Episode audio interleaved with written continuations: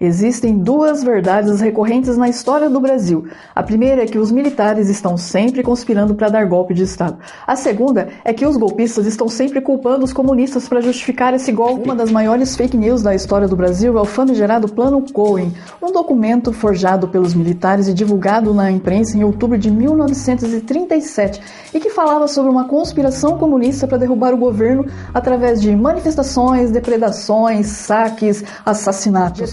Vargas, o crápula mais amado do Brasil, aproveitou o ensejo e forçou o Congresso a decretar estado de guerra. Assim, com os amplos poderes que o estado de guerra deu a Getúlio Vargas, ele implantou, em novembro de 1937, a famigerada ditadura Vargas. O resto sobre a ditadura Vargas, ou também chamado né, Estado Novo, nós já conhecemos.